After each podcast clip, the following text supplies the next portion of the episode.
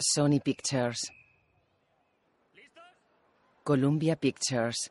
Village Roadshow Pictures.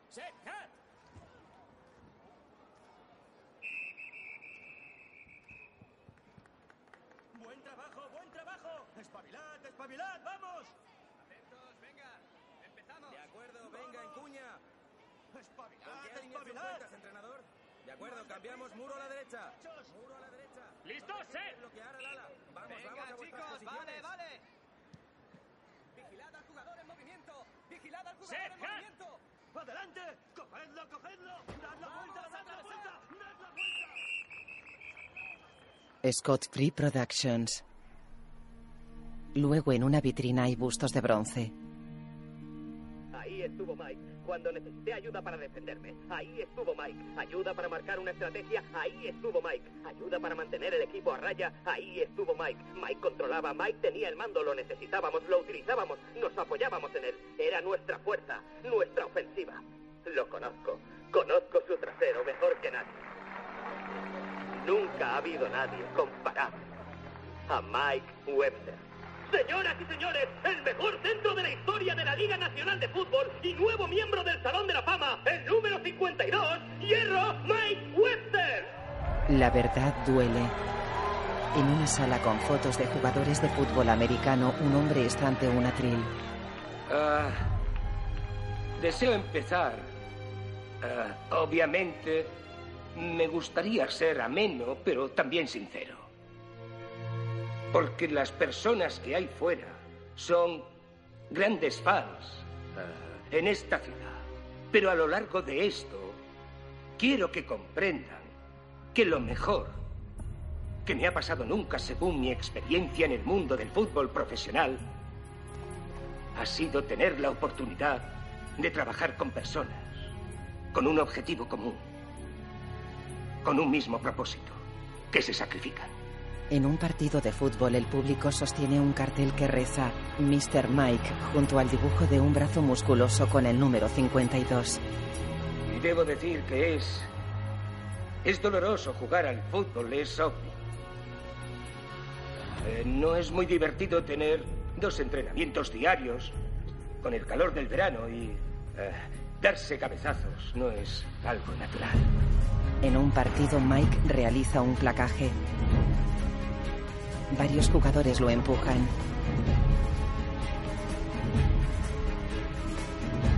En la sala, Me asustaba fallar. Lo juro por Dios, me asustaba fallar.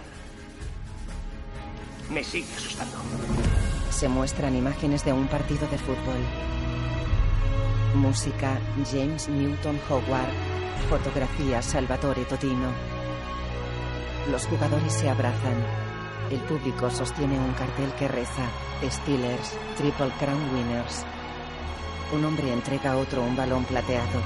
En la sala, Mike mira pensativo alrededor.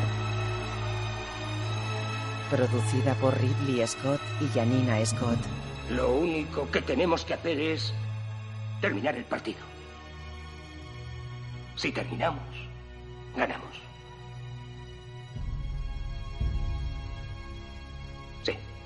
La imagen fundía negro. Escrita y dirigida por Peter Landsman, basada en una historia real. De día un tren pasa junto a una fábrica. Pittsburgh, Pensilvania, septiembre de 2002. En un juicio, un hombre negro está en el estrado. Está interpretado por Will Smith. El Ministerio Fiscal desea saber, después de una condena a muerte y dos apelaciones, si podemos averiguar algo nuevo a través de usted. Doctor Omalu, ¿es usted titulado en medicina? Eh, sí, por la Universidad de Nigeria, de Enugu, Nigeria. Y hice la residencia en la Facultad de Medicina de la Universidad de Columbia, de Nueva York. Am, también he realizado sendos másteres en salud pública y epidemiología. Y soy, soy, por otra parte, director médico certificado eh, especializado en emergencias médicas. Y, y, claro, estoy certificado por el Colegio de Médicos en Patología Forense, Patología Clínica y Patología Anatómica. Eh, mi, mi principal interés es la neuropatología. el examen del cerebro. En su trabajo como Perdone, patólogo... perdone, lo siento. Eh, y estoy terminando un máster en empresariales en la Universidad Carnegie Mellon. Oh, eh, eh, y eh, antes de venir a América hice un máster en teoría de la música en la Escuela Real de Música de Londres. El abogado lo mira expectante. Pero, su pregunta inicial, ¿qué puedo aportar yo? Mi especialidad es la ciencia de la muerte. Estudio el por qué mueren las personas, más que el cómo viven las personas. Muestra una fotografía. Las manos de la fallecida. Uñas rotas y desprendidas. Las manos de una mujer que luchó fieramente por su vida y la perdió. Muestra otra.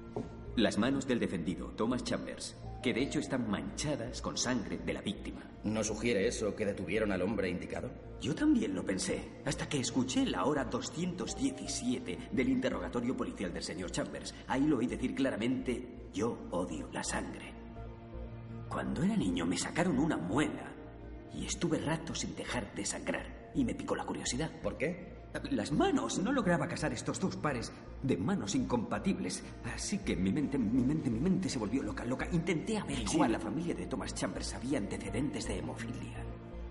Le pregunté a su padre y eh, me dijo que no. Pero sin embargo, hay un tipo de hemofilia, la hemofilia A. Es tan poco frecuente que nunca se hace la El señor Chambers dio positivo en hemofilia A. Puede que sus manos tocaran a la víctima, tal vez. Para ayudarla, como si sus manos hubieran sido el arma homicida. Si ella lo hubiera arañado o mordido, si habría muerto desangrado. Si el estado de Pensilvania sigue adelante con la ejecución, ustedes matarán a un hombre no culpable. Mira alrededor y sonríe. Un coche circula por un puente que pasa ante el estadio de los Steelers. El doctor Omalu conduce sacando el brazo por la ventana. La cámara sobrevuela el estadio de fútbol. Sale humo de las chimeneas de unas fábricas junto al río.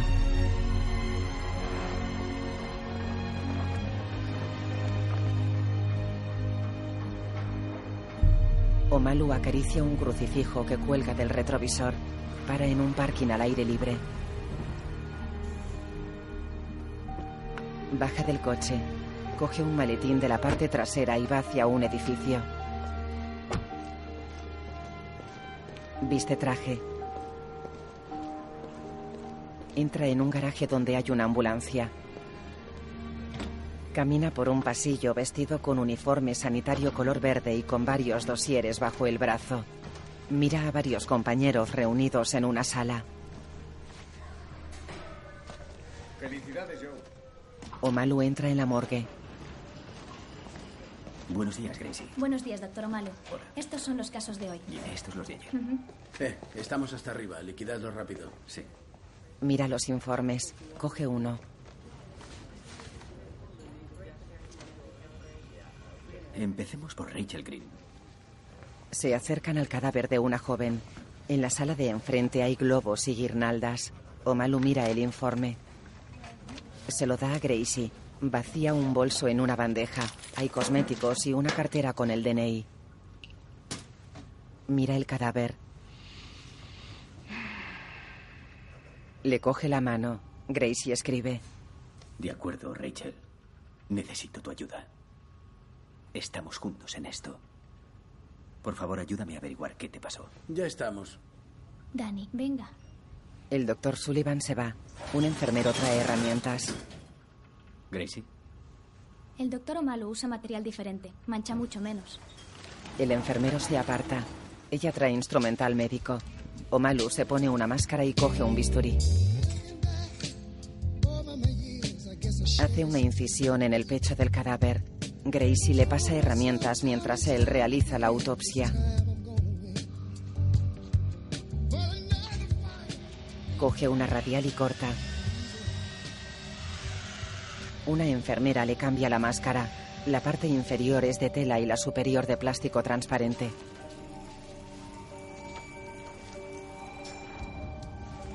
El enfermero pesa un órgano y apunta los gramos en una pared. Omalu deja el instrumental ensangrentado en un cubo. Luego Gracie escribe en un ordenador. Posible relación causal entre automedicación y un antiguo traumatismo craneal que dio lugar a abuso de narcóticos y sobredosis. No eres su psiquiatra, Bennett. Si sé cómo vivió, sabré por qué murió. Y deberías tener cuidado, Danny. Quizás un día tenga que hacer tu autopsia chapuceramente. Están en departamentos contiguos con paredes de cristal. Un hombre blanco y calvo trabaja en un despacho. Doctor Webb, está aquí el doctor Oman. Sabes bien por qué no has vuelto a Nigeria, ¿no es cierto? Ah, sí, porque yo te recuerdo a ti. Solo que menos guapo. Siéntate. Omalu obedece. ¿Qué cojones pasa ahí abajo? Nada, ha- hago mi trabajo, estoy bien. No estás bien. Dani te odia a muerte. Nunca había visto nada igual. Creo que trabajas demasiado despacio. Soy, soy médico. Los muertos son mis pacientes y, y los trato con respeto. Pero tienes que hablar con ellos. Si necesitas hacerlo, hazlo mentalmente. Y, y ya hemos hablado de los bisturíes. Sigues tirándolos a la basura. Nosotros somos un organismo público de Pittsburgh. Son muy caros. Reutilízalos. Sé sincero conmigo, ¿te gustaría que abriera a tu madre con el mismo bisturí que usé con un asesino en serie? Weck lo mira sorprendido. Sí. Posiblemente te lo pediría. Cyril. Necesitas echarte novia. Necesitas tocar a alguien vivo de vez en cuando. Las mujeres vivas son, bueno, a veces son un coñazo, pero a menudo son maravillosas. Prueba a ver. De acuerdo. Debes ser un poco menos artista. Intégrate un poco más. Sí. Otro caso del corredor de la muerte. Van por él injustamente. Mil dólares para ti. Deja un dossier. Cyril. Weck lo mira serio. ah, Una moto circula por un campo cerca de la vía del tren. Para al lado de una camioneta aparcada junto a una fábrica. Dentro del vehículo, el exjugador Mike Webster moja un trapo con un líquido. El motorista se acerca. Es moreno con barba. Mike está despeinado y se cubre con una manta. Una ventana está cubierta con plástico. Webby. Eh, tío. Me encanta tu choza. Mike. Soy Justin. Me quedo un minuto contigo, ¿eh? Justin sube al coche. Mike lo mira sorprendido. Cabezón. Estamos preocupados por ti, tío. Mike huele el trapo. ¿Qué haces, Mike? ¿Qué, qué haces? ¿Pero no, qué no, haces? no, no, ¿Qué no haces? pasa nada, es que... Es que... No me quiero dormir. Dicen que has vendido tus anillos. Los de la Super Bowl. Mike. Mike sale del coche y se aleja. Justin lo sigue. Lo agarra. Mike, oye. Pam es tu mujer. Garrett es tu hijo. Sí, sí. Mira alrededor. He empezado a olvidar cosas. Mike asiente. Les digo putas chorradas a mis críos. Estuve a punto de zarandear a Kina. Mike gesticula inquieto. Jamás pensé que le haría algo Vale, así. pero no... Tú no... No te rindas. Se aleja. Solo tenemos que Señala unos árboles. terminar el partido. Todos seremos ganadores, ¿vale? Se mete en el coche.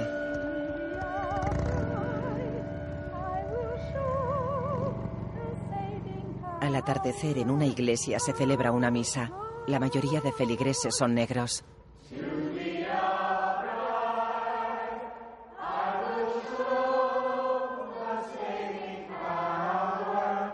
Omalu está sentado junto a un hombre. Las esculturas que decoran la sala también son negras. Omalu mueve la cabeza y cierra los ojos. Un hombre blanco toca unos timbales junto al coro.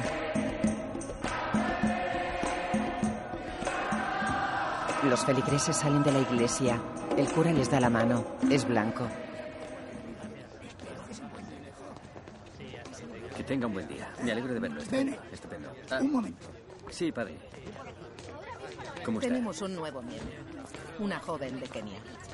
Llegó hace un par de semanas y necesita nuestra ayuda. Claro, ¿cuánto necesita, padre? Necesita cobijo, Bennett, hasta que le encontremos alojamiento. Padre, eh, estoy trabajando en mi máster en administración. Tengo libros por todas partes. Es una buena chica, de Nairobi. Estudió en el colegio británico, quiere trabajar. Le estamos dejando ordenar la iglesia. Te lo pedimos a ti porque sabemos que estará a salvo y atendida. Siento a Dios en ti, Bennett. Gracias, padre. ¿Quién es? Mira a una joven que charla con alguien y sonríe. Omalu y la joven caminan por una calle. Ella lleva una maleta. Él señala algo y le coge el equipaje. Entran en una casa pareada con jardín y escalera en la entrada. La nevera está casi vacía. Hay trajes y camisas de hombre en un armario y un crucifijo en una pared.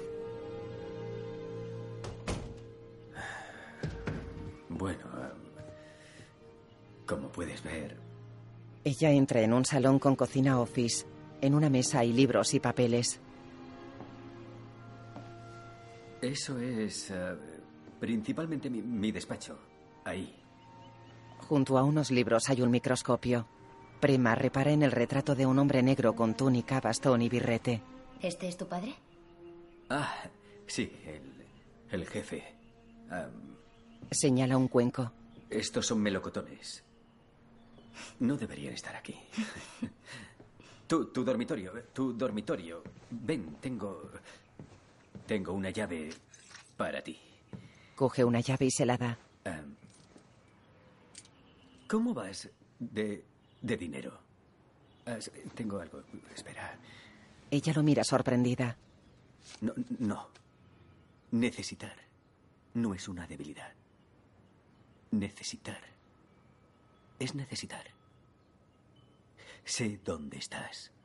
Yo fui tú. Ahora estás en América, así que tienes que tienes que mostrar la mejor versión de ti misma. Si no, si no sabes cuál es, elige a alguien y fíngelo. Voy, voy a... Ahí lo tienes. ¿Tú a quién elegiste? ¿A quién elegí? ¿Para fingir? Elegí a un señor blanco, mayor y calvo. ¿Por qué a un señor blanco mayor y calvo? Porque es el mejor en su profesión. Eh, ¿Quieres ver tu dormitorio? Prema asiente y pasa junto a él. Coge su maleta y queda pensativa. Se vuelve. Yo era enfermera titulada en el hospital Aga Khan de Nairobi. Lo entiendo. No pretendía ofenderte. En un parking al aire libre, Mike está en su camioneta. Un hombre se acerca. ¡Eh! Oiga, despierte. ¡Eh! ¡Despierte! Márchese, esto no es un hotel, no puede dormir aquí. Baje la ventanilla, venga. Mike baja la ventanilla. El vigilante lo mira sorprendido. Es Mike Wester, ¿verdad? Hierro, Mike. En un despacho, Le he avisado. Ya viene. Vale, pues no lo veo. mira hacia un pasillo. Vamos, vamos. Vamos, vamos. Se arrodilla ante un escritorio. Oh, Mike. Toca un péndulo de Newton. Las bolas se golpean entre sí. Mike las mira. Entra un médico. Mike, aquí está. El doctor se acerca. Hola, Mike. Oye, puedes. ah, ah, sí, sí, sí, sí, sí. Tienes. ah, tienes que. Decirme qué hacer porque estoy. Estoy muy agobiado, joder. Te buscaremos ayuda. ¿Qué estás tomando? Ah, ah, Ritalin. Dexedrina, Sí, tengo. Dexedrina y ¿sigues tomando clonopin, todo sí, sí, sí, sí. Mejor. todo, todo, todo, ¿vale? Y superglue. Vale. Sí, y superglue. 3,5 miligramos de Aldol. Llama a su mujer, dile que está peor. Está mi médico, mucho peor. ¿Eres mi médico? ¿Eres mi médico, verdad? Era el médico del equipo. Vale, Era el médico de todos. Está bien, el médico del equipo. Está bien, el médico del equipo.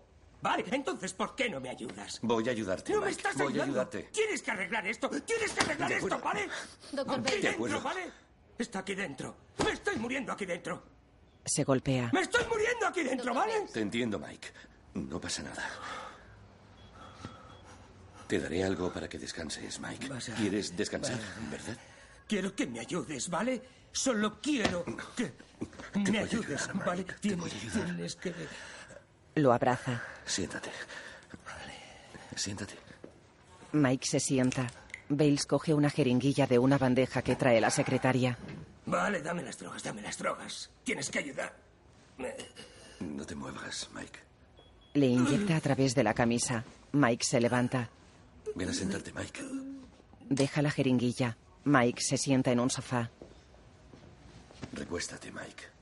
Mike obedece. Ahora descansa, Mike. Se vuelve hacia la secretaria y una enfermera. ¿Qué se me escapa? ¿Un tumor? No. Los escáneres salieron limpios. De noche, junto a la fábrica, Mike está en su camioneta. Intenta escribir en un bloc de notas. Mira agobiado alrededor. En la parte trasera se agarra la cabeza. Se quita los pantalones. Se toca un enorme bulto que tiene en el muslo. Coge una pistola Taser, la coloca sobre el bulto y se da una descarga. En off. Con el tiempo, el Webster abandonó a su familia, se sumió en un caos económico y perdió su hogar. Hoy es un día triste para Pittsburgh. Personalmente recuerdo que me sentaba con mi padre y le ponía como ejemplo de la ética del trabajo duro. En casa de Omalu. Si te derriban, te vuelves a levantar. Perdona, eh, los no suelo ver la televisión. La quita. ¿Y por qué tienes televisor? En este país se tiene televisor. En la mesa hay manteles individuales, fruta y un jarro con flores. El microscopio está en una librería. Ella trae un plato con comida y una taza. Ah, per- perdona, no suelo desayunar. En este país uno debe desayunar. Sirve el desayuno. Él sonríe incómodo. Se sientan a la mesa. Ella pone las manos en oración. Señor, gracias por los alimentos que de tu generosidad vamos a recibir. Por favor, ayúdanos a seguir siendo merecedores de tus dones. Amén. En la calle, Bennett. Pocas horas después de ser trasladado urgentemente a un hospital cercano, el jugador del Salón de la Fama... ¿Qué es lo que ocurre? Mike Webster. ¿Quién es Mike Webster? El mejor centro que ha jugado nunca al fútbol, un guerrero. ¿qué? Lo siento, ¿qué es un centro? El grandullón de en medio. Hace el snap. Mi hijo juega al fútbol por ese hombre. De acuerdo, perdona, no, no sabía quién era. Si vas a vivir, a trabajar en esta ciudad, el fútbol te conviene, joder. No puedo creer que vayas a ser tú. Como sabes, estoy de guardia este fin de semana. Estoy de guardia todos los fines de semana. Vamos. Vamos. en la morgue, el cadáver de Mike está sobre una mesa. No había empleo en la ciudad. Él nos infundó esperanza cuando no había esperanza. Ahora... Déjalo en paz. Omalu mira un informe y observa a Mike. Mirad qué dientes. Se los arrancaba y se los volvía a pegar con superglue. Wecht se aparta. Gracie, autopsia completa. Eh, venga, no hay necesidad de hacerlo pedazos. ¿Por qué un hijo predilecto de la ciudad, aparentemente sano, se convirtió en un vagabundo que se autolesionaba a los 50 años?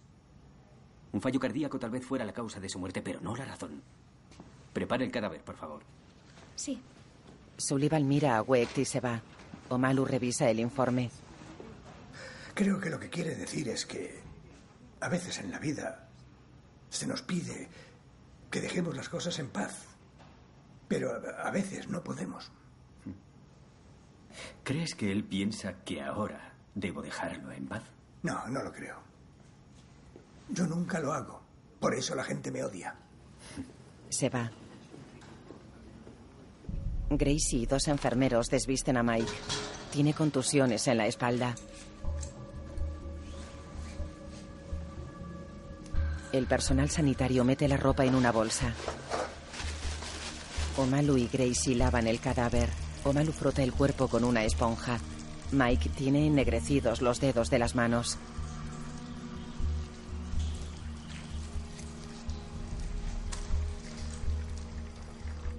Gracie escribe. Omalu lleva un delantal de plástico y observa el cadáver.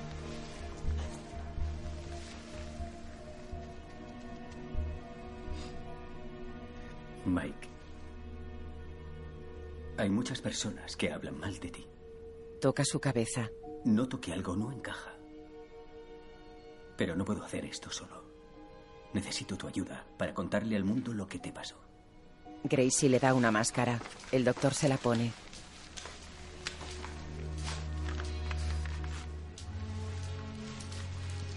Se pone unos auriculares.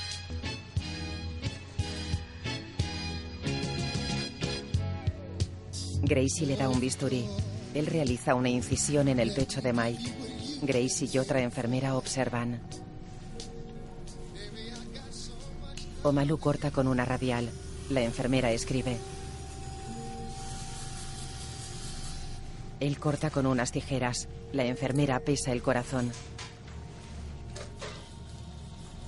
Lavan el cadáver retirando los restos de sangre. Gracie escribe.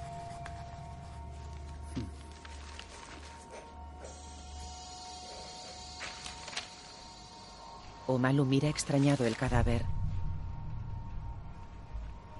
Cruza las manos y mueve los dedos índices.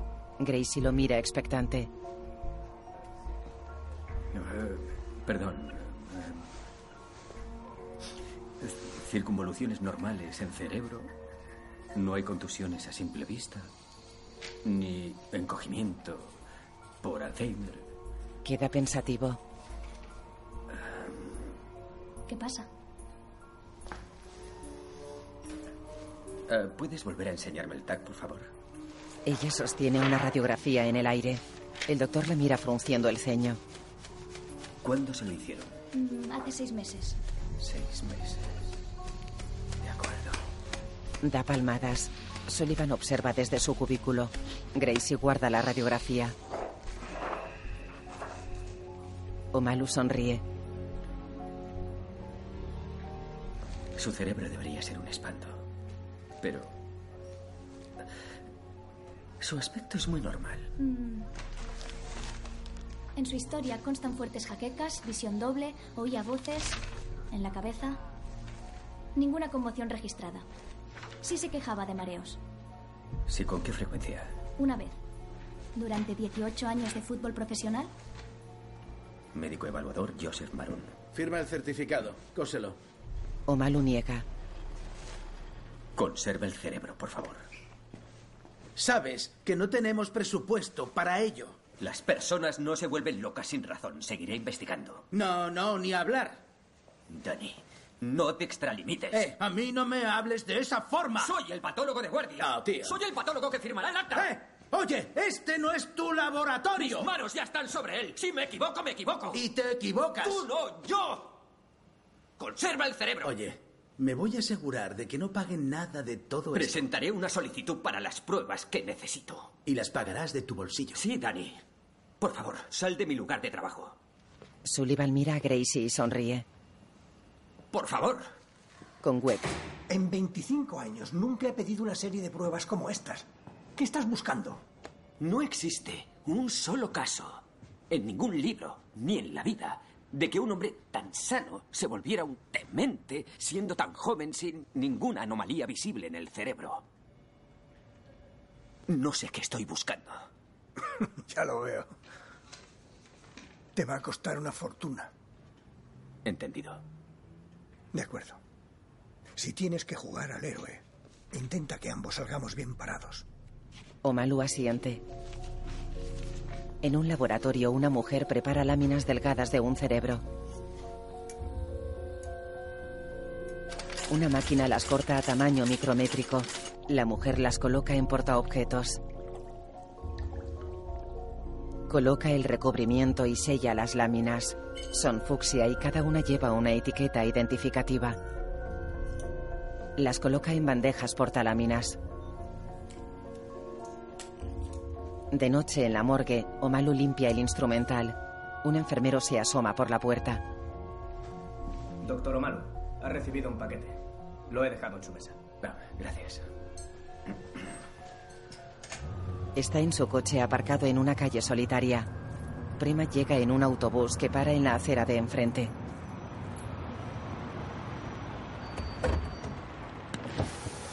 Omalu baja la ventanilla.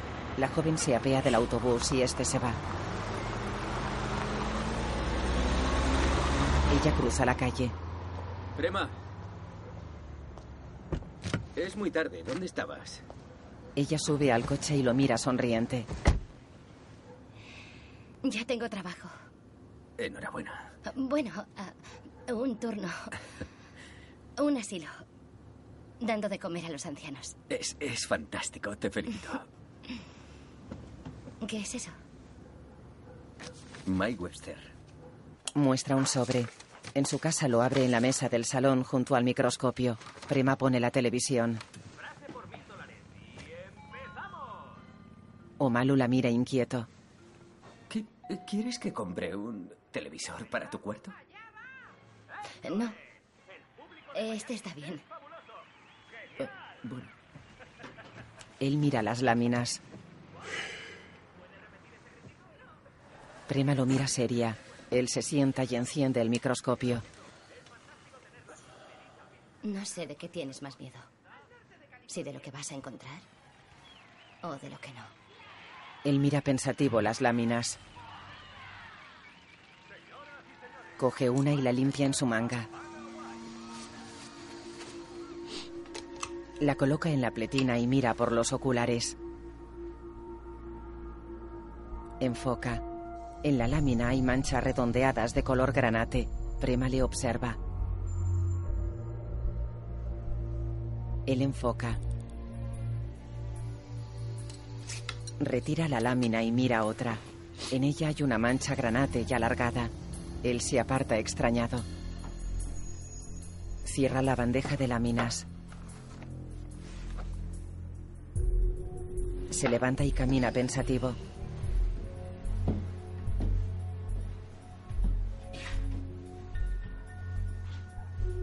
Prema lo mira seria y mira la televisión.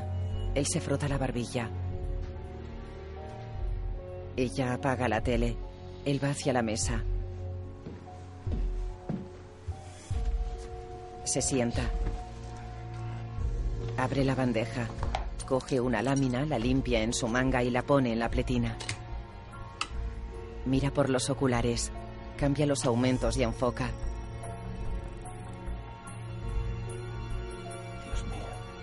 Queda pensativo. Dios mío. Se levanta. De día entra en casa. Deja libros en la mesa del salón. Prima despierta en el sofá. Él mira un artículo de 1957 del British Medical Journal. En la mesa el microscopio está rodeado de libros y documentos. Él sostiene unos papeles y enciende la televisión. Machacado por esos tíos que corren por la banda. Pero pasemos al machacado número 5. Empezamos con los Rams y los Chargers. Mark, Mark Balger quiere pasarle el balón a Tony Fisher y se lo lanza a los pies. Así que Tony Edwards lo va a derribar ahí mismo. Estén pendientes del encontronazo. Tony Fisher ha sido machacado. Número 4. Los Seahawks y los Chiefs. DJ Hackett va a atrapar el balón, pero T. Lau lo lanza volando de espaldas. Luego Malu está en un campo de fútbol. ¡Miradme! ¡Miradme! ¡Muchachos! Este es un deporte de estar alerta. Es un deporte de deseo. Por eso el ejercicio de los tres pitidos. En un entrenamiento. Cuando haya pitado tres veces, buscáis a un compañero, cualquier compañero, y chocáis contra él. Sed agresivos, sed violentos. Acercaos, venga, acercaos. Luego Malu mira vídeos de partidos de fútbol. La forma de neutralizar a ese jugador es agarrándolo por el cuello y apretando. Aprieta hasta que le corra la mierda por las piernas. ¿Te has enterado? Dos jugadores chocan. En un partido, un niño placa a otro. En la morgue, Omalu mira pensativo un cadáver en una bolsa. Prema está en un rincón. Omalu asiste a entrenamientos y mira vídeos de partidos. Los Jaguars y los Eagles. Irv Johnson. Estoy deseando verlo porque a juzgar por la cara que tiene, ha sido machacado. Un jugador camina tambaleante y se desploma. De la semana. John Kidna retrocede para realizar el pase. Y Shonley Spencer lo levanta por los aires. Dios mío. John Kidna ha sido machacado. Dos jugadores chocan de cabeza. Un cerebro se mueve dentro de un cráneo. Se produce un derrame.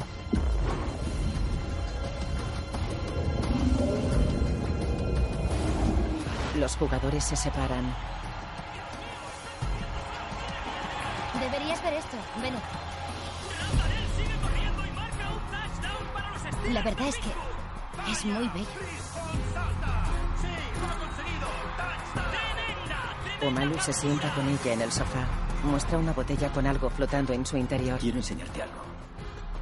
Un cerebro humano flotando en un líquido totalmente desconectado de su cráneo. Agita la botella. En televisión los jugadores se golpean, se placan y se empujan. Omalu agita la botella. En un estadio los jugadores entrenan. Omalu se aleja del campo. La imagen funde a negro. La cámara sobrevuela el estadio de los Steelers. Omalu camina por un pasillo.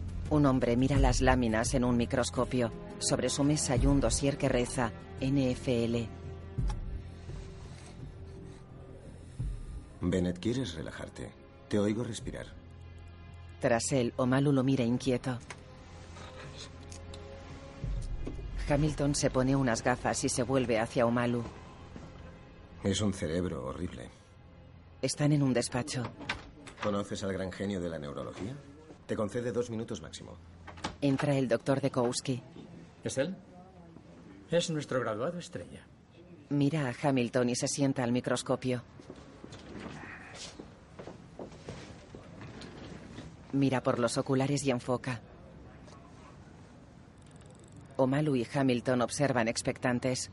Dekowski se aparta serio del microscopio. Hamilton mira a Omalu. Díselo. Es Mike Webster. De los Steelers de Pittsburgh. Sé quién era Mike Webster. Steve. Tenía 50 años. Dekowski queda pensativo. Se levanta y cierra la puerta. Camina serio y se vuelve hacia Omalu.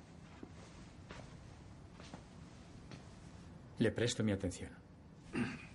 Omalu saca un dossier de un maletín y muestra una ilustración de un pájaro. El Alcatraz del Cabo. Un ave buceadora capaz de alcanzar velocidades de hasta 120 kilómetros por hora, convirtiéndose en un misil que se estrella contra la superficie del mar. Muestra otra. El carpintero cabecirrojo es capaz de absorber una fuerza de 1000 G al golpear un árbol 12.000 veces diarias. 85 millones de veces a lo largo de su vida. Muestra otra. Dekowski gesticula con hastío. Un muflón canadiense puede generar... Bennett. Vale, vale. Deja los dibujos. Estos animales poseen amortiguadores de impacto dentro de su cuerpo. La lengua del cabecirrojo se alarga por detrás de la boca hasta las fosas nasales rodeando su cráneo. Es el equivalente anatómico a un cinturón de seguridad para el cerebro. ¿Los seres humanos? No hay ni una sola pieza de nuestra anatomía que nos proteja de ese tipo de colisiones. Un ser humano sufre una conmoción cerebral a 60 G. Un cabezazo de los corrientes en un campo de fútbol es de 100 G. Dios no nos diseñó para jugar al fútbol. Mejor dejemos a Dios al margen. Vale. Uh, uh, de acuerdo, mire. Borra una pizarra. Dekowski se aparta molesto. Omalu dibuja S y O's. ¿Qué son las S? Eh, los, los Steelers. ¿Y las O's? Los otros, obviamente. Sí, el otro equipo. ¿Ha visto alguna vez fútbol? Ah, eh, no, en absoluto. Pero he estudiado la posición de Mike Webster. El hombre del centro se encuentra en la posición donde nadie sospecha que es la más violenta del campo. Guantazos, puñetazos, codazos, una incesante lluvia de golpes subconmocionales. La cabeza como arma todos los días, en todos los partidos, en todos los entrenamientos desde que era niño hasta que fue universitario y por último una carrera de 18 años como profesional. Según mis cálculos, a Mike Webster le dieron más de 70.000 golpes fuertes en la cabeza. Y, y estos hombres, estos hombres son los más rápidos. Pues su velocidad multiplicada por la velocidad de los hombres que los bloquean genera una fuerza G equivalente a golpearlos en el casco con un martillo neumático. Todo ello desencadenó una sucesión de incidentes neurológicos que a su vez inundaron de proteínas asesinas el cerebro de Mike Webster. El caos de proteínas invadió y estranguló su mente de dentro a afuera, como si vertiéramos cemento líquido por las cañerías de una cocina. Al endurecerse, asfixió su cerebro, dejándolo del todo irreconocible, incluso para él mismo. No entiendo de fútbol, nunca he jugado. Pero yo le aseguro que jugar al fútbol mató a Mike Webster. Y estoy convencido de que habrá otros. ¿Y eso cómo puedes saberlo? Con plena sensatez. Pero ya están muertos o perdidos como Mike Webster se sintió. No me interesa la plena sensatez. Me interesa la ciencia. Y la ciencia es saber.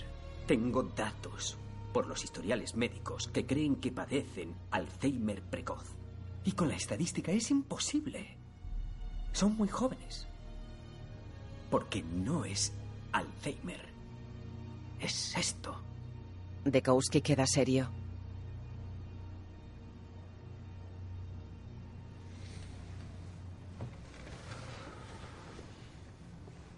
Camina frotándose la cabeza y mira por una ventana. Al otro lado del río está el estadio de los Steelers. No me gusta. No. No, mejor dicho, lo detesto.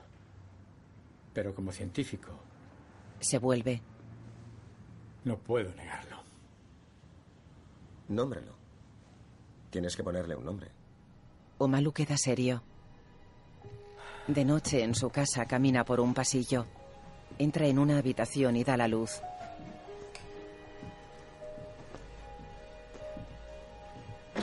Deja su maletín sobre una cómoda y queda pensativo. En el salón coge unas llaves. Prema se asoma por una puerta. Ah, perdona, eh, ¿te he despertado? ¿Están de acuerdo en lo que es? Ah, sí. Sí, vamos a publicarlo. ¿Ellos contigo? Sí. En una revista médica. Ella sonríe. ¿Contigo? Sí, conmigo, juntos. Es tan... Felicidades. Gracias, gracias. Ella lleva vestido y una Rebeca. Ah, ah, ¿Vas a... ¿Ahora vas a salir? Sí. Contigo. A celebrarlo. Están en una abarrotada discoteca. Se sonríen. Omalu está de brazos cruzados. Ella mueve la cabeza siguiendo el ritmo. Mira a Omalu y sonríe divertida. Él se frota incómodo el cuello y fuerza una sonrisa. No te gusta nada bailar. Él niega arrugando la nariz. Ella sonríe.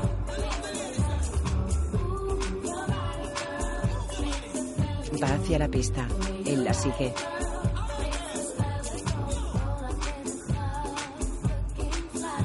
En la pista ella baila y él aplaude siguiendo el ritmo.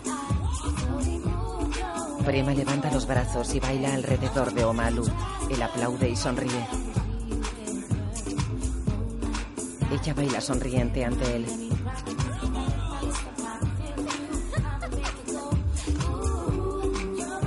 Se mueve lateralmente. Juntan las manos y mueve los brazos al unísono. Ella lleva las manos de él a su cintura. Se miran fijamente.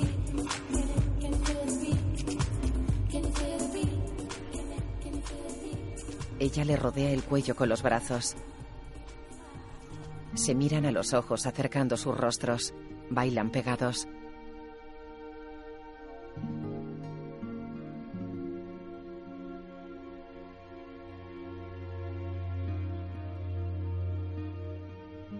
Ella le acaricia la mejilla. Él le coge la mano y se la besa. Ella le acaricia suavemente la cara. Él lleva las manos de ella a su nuca. Entran en casa.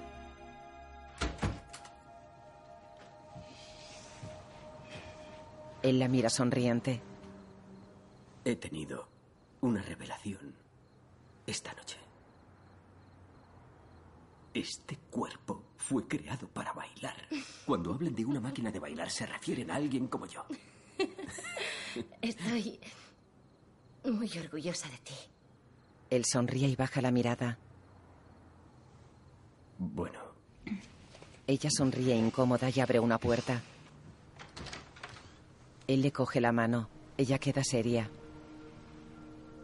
Él le acaricia el dorso. Ella lo mira.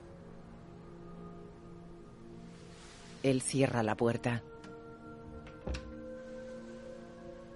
Se miran fijamente. puedo besarte. Ella sonríe y baja la mirada. Acercan sus rostros. Se besan en los labios.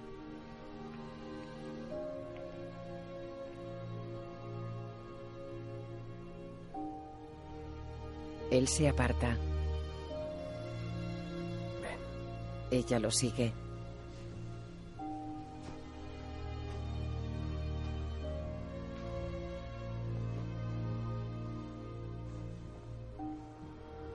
Panorámica nocturna de la ciudad.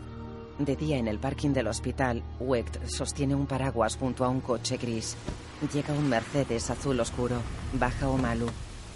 Buenos días. Cyril. Es siniestro traer mujeres a la morgue de noche. Era una amiga. Tú no tienes amigas. Oye, Dani sabe que ha estado ahí. Está pensando presentar una queja formal. ¿Qué? Estuve trabajando con Webster. Lo sé, yo me ocuparé de él. ¿Cuánto te ha costado hasta ahora? 20.000. ¿20? Es que estoy ahorrándolo todo. ¿En serio? Qué poco americano. Quizás haya valido la pena. He recibido la llamada. Encefalopatía traumática crónica. Tiene gancho, ¿verdad? Sí, ETC. ¿Y qué vas a hacer? Publicarlo. Eh, Dekowski será uno de los coautores. ¿Dekowski? Sí, Omalu, Dekowski y Cyril Webb. Ah. Me siento muy orgulloso de ti. Gracias. ¿Ves? El gris es el color ideal. En el azul se ve el polvo incluso cuando llueve. Ten. Pasa un tren. Docenas de personas están en un bar.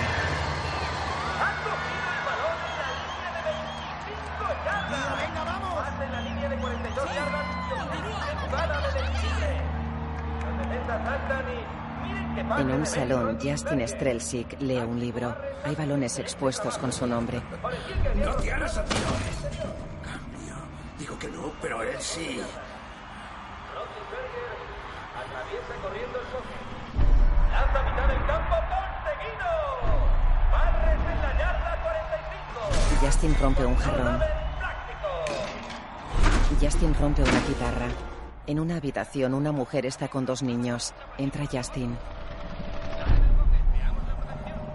Oigo voces. ¿En serio? Me ¡Para! hablan, me hablan Justin, y me me estás asustando y a ellos también. ¡Mírame! Están diciéndome que te mate. Están diciéndome que te mate. Él rompe un cristal.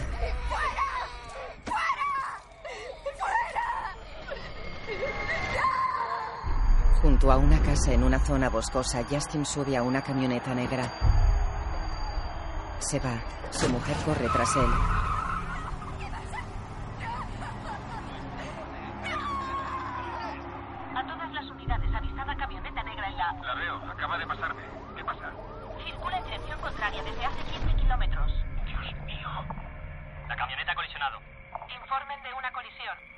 La camioneta arde. El doctor Bales mira un monitor que muestra un cadáver quemado en un vehículo. En la ciudad, la bruma cubre el río y la nieve las calles. En off sobre imágenes de jugadores y el cadáver de un hombre negro en la morgue. Meses después de que el jugador favorito de los Steelers, Justin Strelsick, falleciera en un terrible accidente, otro querido jugador de los Steelers, Terry Long, presuntamente se ha suicidado a los 45 años. Bueno, Según el médico Terry- que le trataba- Se preguntaban dónde estabas, pues ya lo sabemos. Está con Gracie Yomalu. Terry Long de los Pittsburgh Steelers. Solo se mueren cuando tú estás de guardia. ¿Qué otros problemas tenía? Le habían detenido algunas veces. Fraude, robo de bienes federales. Vaya, muchas veces. Le haré una autopsia completa, la misma que a Mike Webster. La va a pagar también. Sí, Dani, también la voy a pagar.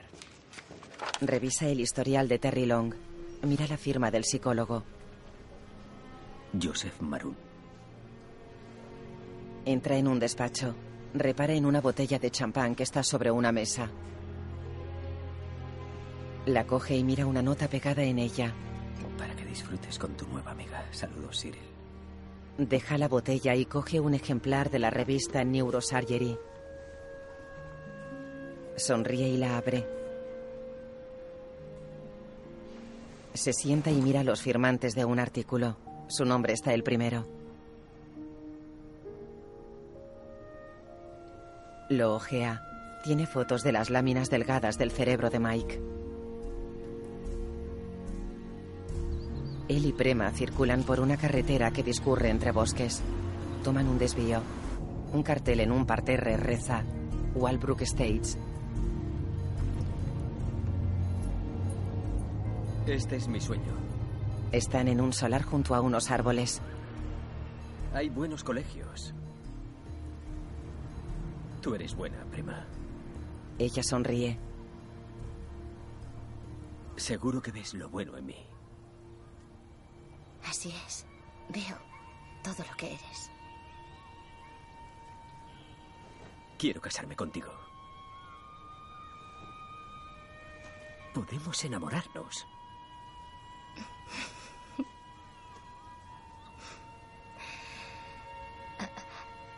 Si quieres casarte conmigo, me casaré contigo.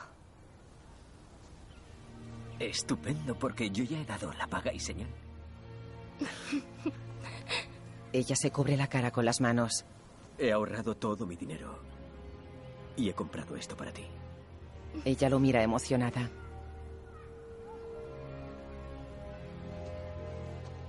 Él se acerca y la abraza. En Nueva York, un taxi para en la calle. Baja un hombre negro. Entra en un edificio.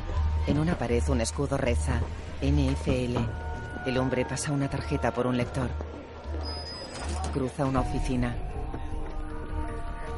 En un pasillo hay cascos de fútbol en la pared. El hombre pasa junto a una joven que está tras un mostrador. Ponme con Elliot Pellman. Se aleja. En una pared hay retratos de jugadores. En un despacho, un hombre con bata blanca lee y come en su escritorio.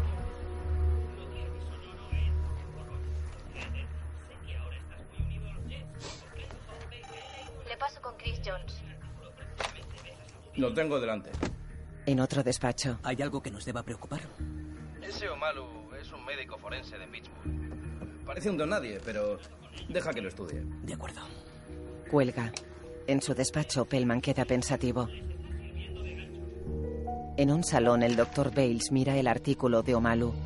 Se levanta pensativo de un sofá. Está con su secretaria. Prema coge el teléfono. Diga. ¿Está Bennett Omalu? Ah, ah, sí, aquí está. Gracias. Sí. Soy neurólogo y llevo años trabajando en el mundo del fútbol. Conozco al dedillo las investigaciones sobre conmoción cerebral de la NFL. La liga llegó a la conclusión inequívoca de que los jugadores de fútbol no sufren daños cerebrales. Webster fue un caso aislado, señor Omalu. Doctor Omalu. Lo que usted diga. Es un charlatán inculto. Y despídase de su carrera. Omalu y Hamilton están en el despacho de Wecht. ¿Dices que te llamó inculto? Ha leído tu currículum. Bueno, yo también he recibido llamadas. Por lo visto, la Liga Nacional de Fútbol es la dueña de la neurociencia. Imagínate. Insuficientes hallazgos, ausencia de información clínica. ¿Qué quieren? Tu cabeza en la picota. Que te retractes de tus descubrimientos. Que les digas que todo te lo has inventado. ¿Inventado? Te están acusando de fraude. Si te retractas, todo te irá bien. Se olvidará todo. ¿Por qué? ¿Por qué, ¿Por qué hacen esto? Los aterrorizas. ¿Qué creías que iban a decir? ¿Gracias? Sí. ¿Por qué narices? Por hacérselo saber. Por informarles. Ah, ah, ya entiendo. Crees que eres un buen ciudadano americano. O sea que la ciudad de Pittsburgh se ha gastado 233 millones de dólares en la construcción eh, del glorioso nuevo estadio de los Steelers mientras se iban cerrando colegios, se subían impuestos. Esa gente no pretende cambiar el mundo. Y es que esto no es un pintoresco descubrimiento científico oculto en las últimas páginas de una desconocida revista médica. Bennett Omalu le ha declarado la guerra a una corporación cuyo producto es ansiado semanalmente por más de 20 millones de personas, igual que tienen ansias de comer. La NFL es dueña de un día a la semana. El mismo día que antes era de la Iglesia, ahora es suyo. Tiene mucho poder. Coloca unos papeles. Omalu mira por una ventana. Hamilton y Wecht se miran. Terry Long, Se vuelve. las pruebas han dado positivo. El fútbol le provocó ETC. El ETC le dijo a su cerebro que se bebiera tres litros de anticongelante y murió. Te dije que habría más. Has hecho un excelente trabajo. Nadie te culparía si abandonaras ahora. Nadie va a abandonar nada. Entonces mentiría si no te dijera lo importante que es el próximo paso que des. Omalu queda pensativo. Luego en la calle los tres están ante la prensa. Cuando Terry Long se quitó la vida, su cerebro estaba consumido por la encefalopatía traumática crónica. Y es probable, tal vez seguro, que un gran porcentaje de jugadores de fútbol profesional padezcan y vayan a morir de ETC. Han oído al médico forense de Pittsburgh, el doctor Bennett Omalu, que hoy ha desafiado a la Liga Nacional de Fútbol. Gracias. Le hacen fotos. Está con Prema, Hamilton y Wecht. ¿Qué te parece? Que vas a ser un héroe americano. Coge a Prema de la mano. Ni siquiera soy americano. Mejor todavía. Joder, más americano no hay. En casa con Omalu, Prema lee el periódico en el salón. El doctor Maroon, jefe adjunto del Servicio de Neurología del Hospital Universitario de Pittsburgh, en su declaración afirma que el diagnóstico de ETC de Omalu es. es un razonamiento falaz.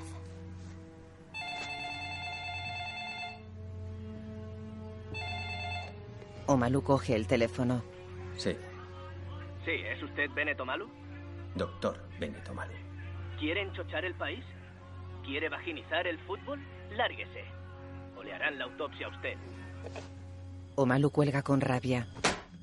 De noche despierta en la cama junto a Prema. Mira el reloj y escucha atento. Son las cuatro menos cuarto. Mira la puerta del dormitorio. Mira asustado. Se levanta y va hacia una ventana. Fuera hay parados dos coches en marcha.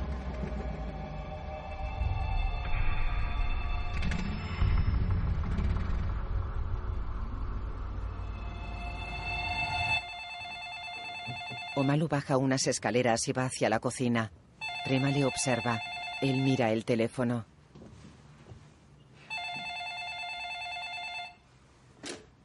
Lo coge serio y se aleja. Doctor Omalu, Sí. supuse que sería madrugador y no quería llamarlo a la oficina. Me llamo Julian Bales. ¿Sabe quién soy? Sé quién es. Mike Webster era amigo mío. ¿Ah, sí? Doctor Omalu, Está en un aprieto, pero no se equivoca. Quería hablar con usted. Omalu asiente y cuelga. Conduce hasta una casa con amplio jardín rodeado de bosque. Recorre el camino que va hacia la casa. Un hombre está en la entrada. Omalu aparca junto a un porche plateado. Bales lo mira desde la entrada. Omalu coge su maletín. Luego, en un despacho, Bales le da unos documentos. La NFL está al corriente de este problema desde hace años. Eso es la investigación en la que se basan las directrices de la liga con respecto a la conmoción cerebral. Para realizar este estudio, unos académicos les pusieron cascos a monos y los zarandearon con mucha fuerza. Arrojaron perros, cerdos y cadáveres humanos por huecos de ascensor. Les pusieron cascos a maniquíes y los chocaron unos contra otros. ¿Y su conclusión? Mira un dossier. Ningún jugador contusionado sufrió lesiones en el cuello o conmoción. O sea, que una conmoción no es más peligrosa que un padrastro. ¿Y ya está? Ah, no, no, no. La NFL hizo lo que hace toda organización. Crear una comisión que estudiara el estudio, la Comisión de Lesiones Cerebrales Traumáticas Leves del doctor Elliot Pellman. ¿Sabe quién más pertenecía? El doctor Maroon. Joe, sí, el mismo. Además de otro par de médicos del equipo. Un encargado de utillería y dos preparadores. Tíos que se ganan la vida vendando rodillas. en fin. Omalu mira serio alrededor. Junto a la foto de un estadio hay un casco con el logo de los Steelers. En una pared hay un cuadro de unos niños en la playa. ¿Para qué he venido, doctor Bates? Doctor, para los Steelers ya no trabajo. Ni para la NFL. ¿Sabe cuántos jugadores de Pittsburgh, jugadores de los Steelers han muerto en estos últimos años? Y no hablo de hombres mayores, sino de hombres con los que he trabajado y solo de los que yo tengo noticia. Doce. No quiero ver a ningún hombre más desaparecer tirado en una camioneta. Omalu asiente. Se frota un pulgar. Saca las láminas delgadas de su maletín.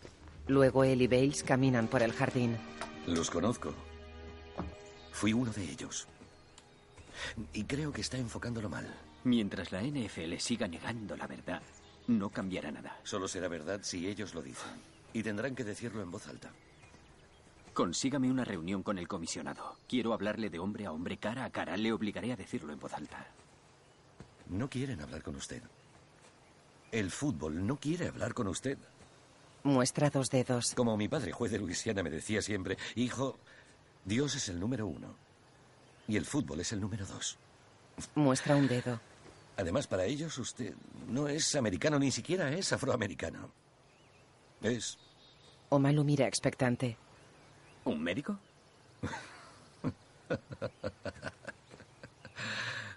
De acuerdo. Mire, la liga ha mantenido a todo el mundo a oscuras. Usted ha encendido la luz y le ha puesto nombre a su mayor hombre del saco. Lo que pasa ahora, lo que cree que le están haciendo, no es nada. Yo también he investigado esa comisión de lesiones cerebrales.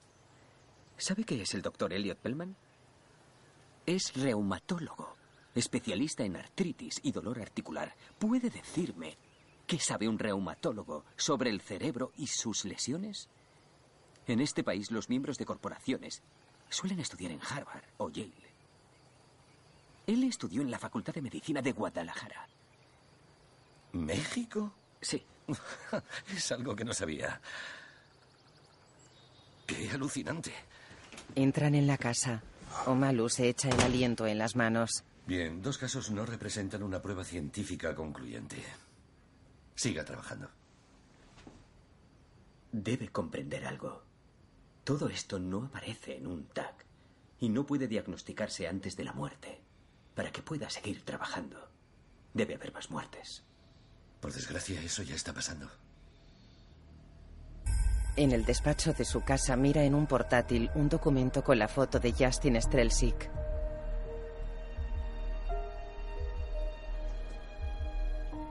En el solar de Walbrook Estates, Omalu y Prema observan el encofrado de una casa en construcción.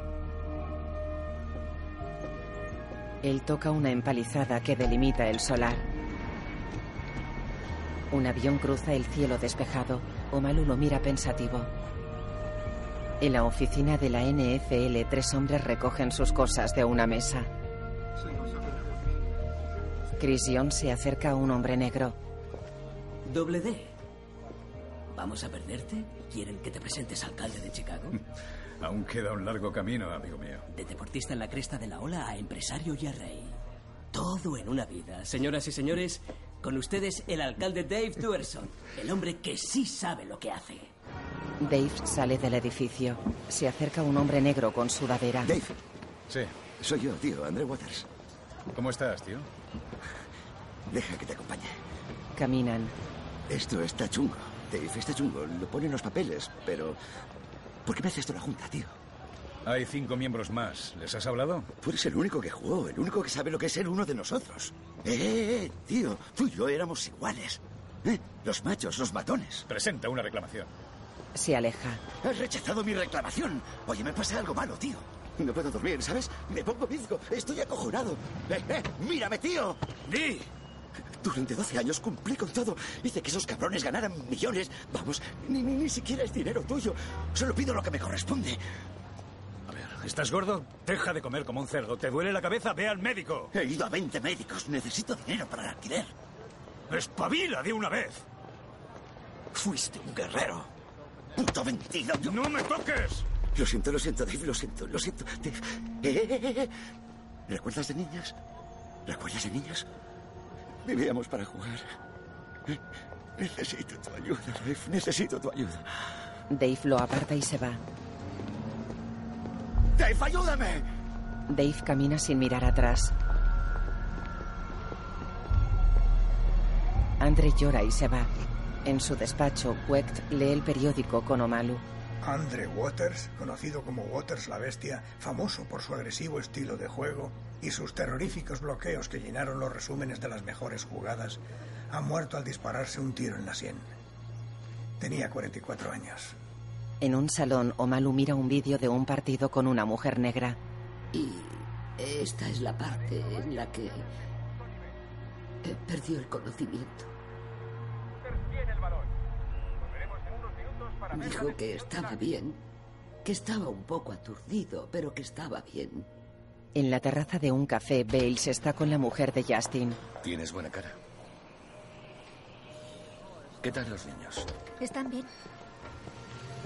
Yo estoy bien. Sobre la mesa hay dos cafés para llevar. Siento no haber podido ir al funeral. Nadie fue al funeral. Omalu sigue con la mujer negra. Él era el sol. Nosotros los planetas. y luego, después de darme esta nota, me dijo, mamá, Reprime el llanto. estoy listo para irme. Porque sabía que la gente creía que estaba loco. No estaba loco. Se, se había convertido en otra persona. ¿Usted cree de verdad que tenía esa enfermedad? Porque yo quiero creerlo. Lo, lo creo, sí. Y ahora quiere lo que queda de mi chico. Se miran serios. En la terraza del café, ¿Sabes lo de Mike Webster? ella asiente y traga saliva. Y Terry Long y... y... ¿Y quién más? Se miran serios. ¿Qué es lo que quieres de mí, Julian? Al final de la calle hay una ladera nevada. De noche, Omalu camina por un pasillo y sube unas escaleras. Pasa junto a varias ambulancias. Abre una puerta. Bales cierra un paraguas. Caminan por un pasillo. Wecht está en un laboratorio. Hay láminas delgadas junto a varios microscopios. Llegan Bales y Omalu. El doctor Cyril Webb, el doctor Julian Bales. Es un placer. Se dan la mano. Bale se quita una bufanda. Omalu señala un microscopio. André Waters. Bale se acerca y mira por los oculares. Omalu mira a Wecht. Bale se incorpora serio. Justin Strelzik. Bales va hacia otro microscopio y mira por los oculares.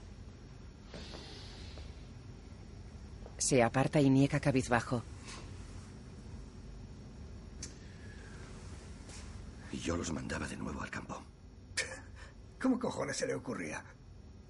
Hay que formar parte de ello. Hay que estar en las bandas junto a ellos para entenderlo. Hacemos lo que sea para que sigan jugando, para mantener todo en marcha. Vendas, jeringas, bicodina, torodol, lidocaína, percocet, lexapro, zoloft. Omalu queda impresionado. Aún me dejo algo. Neumáticos y aceite. Simple mecánica para mantener los coches en la carrera. Ya, pero eso no es medicina. No sé qué es. Un negocio. Oh, ahí está. De acuerdo, de acuerdo. Tres casos.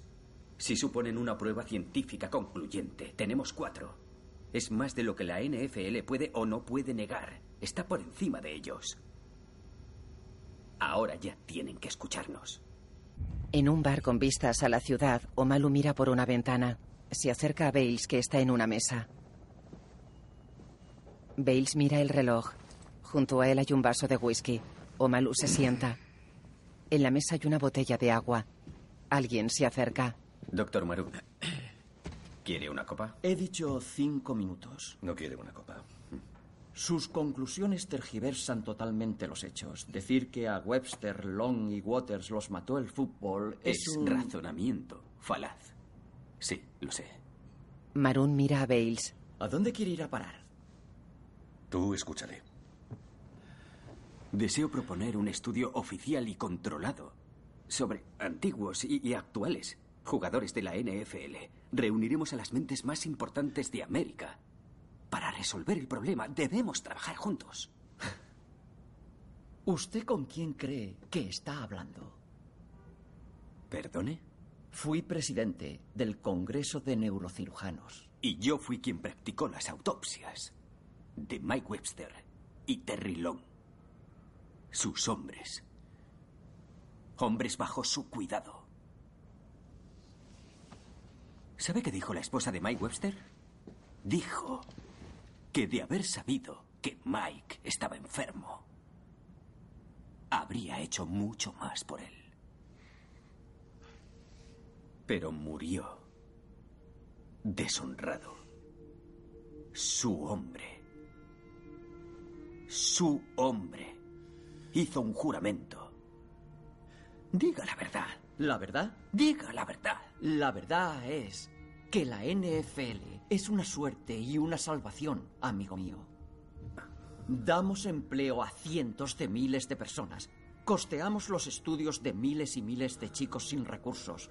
Los dueños de este club de fútbol han hecho donaciones de millones de dólares en contables causas benéficas. ¿Quiere que continúe? No lo veo necesario. Ah, pues sí que es necesario. El fútbol es el deporte más popular de América. Porque es, es, es, es una auténtica pasada. Bale sonríe irónico. ¿Y eso? ¿Eso de ahí? Señala el estadio. Es el palpitante corazón de esta ciudad. ¿Y usted quiere qué? ¿Acabar con él? ¿Quiere liquidar la Liga Nacional de Fútbol? Quiero resolver el problema. ¿Quién es usted? ¿Qué, qué me está preguntando? Usted es patólogo. Soy. Usted practica autopsias. Sí, soy un simple patólogo. Solo soy eso. Se recuesta en la silla. Bales está serio.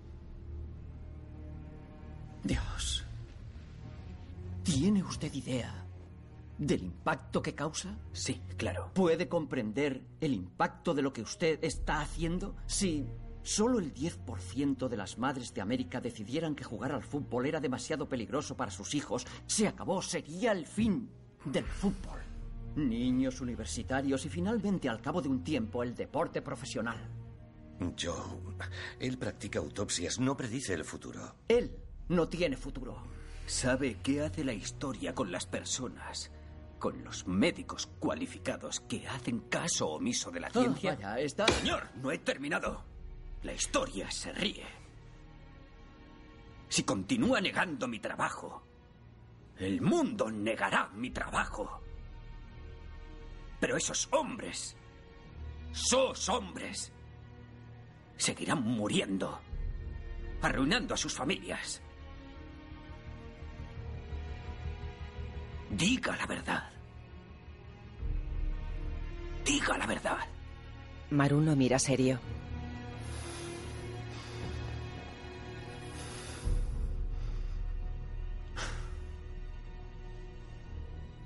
¿Estás seguro de que quiere hacer esto?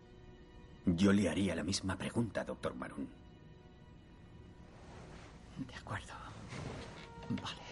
En cuanto al estudio, hablaremos. Se va.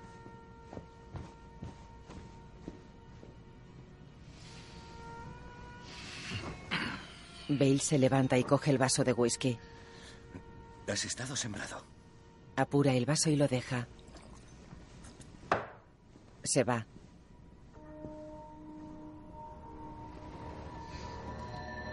La cámara sobrevuela la ciudad. El estadio está iluminado. De día, Umalu y Prema están en un paseo junto al río. Ella se sienta en un banco de piedra. Él mira pensativo al frente. Se sienta junto a ella que lo mira preocupada.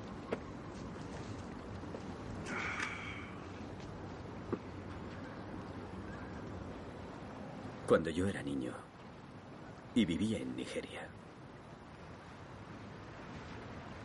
el cielo estaba aquí Levanta la mano. y América aquí. Baja un poco la mano. Para mí era el sitio al que Dios enviaba a sus personas favoritas. Donde podía ser y hacer cualquier cosa. Los americanos eran la personificación de lo que Dios quería que fuéramos todos. Nunca en la vida he deseado algo tanto como llegar a poder ser aceptado como americano. Ella lo mira triste. El viento agita suavemente el agua. Pero Mike Webster se vuelve loco y nadie se pregunta por qué. Se burlan de él. Le insultan por televisión y ahora quieren aparentar que su enfermedad no existe y quieren enterrarme a mí. Es ofensivo. Ellos me han ofendido. Ella lo mira seria. No debí ser yo quien descubriera esto. Tiene la mirada perdida. No existen las coincidencias en este mundo. Dime, ¿cuáles eran las probabilidades estadísticas de que tú, no solo un médico, sino Bennett Tomalu, vinieras a América y acabaras aquí en esta, esta ciudad oxidada y fueras tú el único que fueras capaz de verlo? Él queda pensativo.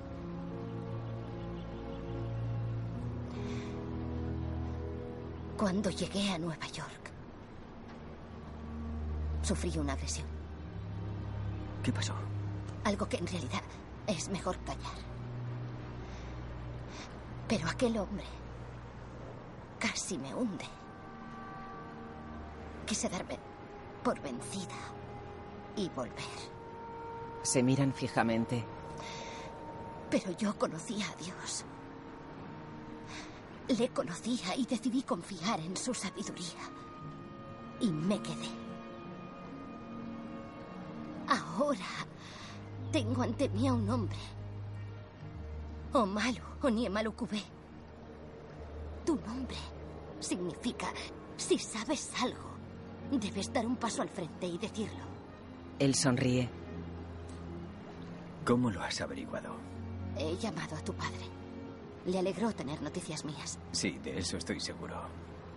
Si tú no hablas en nombre de los muertos, ¿quién lo hará? Tú perteneces a la tribu Hippo, Bennett. Si posees la verdad, lo que te dicen que no puedes hacer es justo lo que debes hacer. Recíbelo.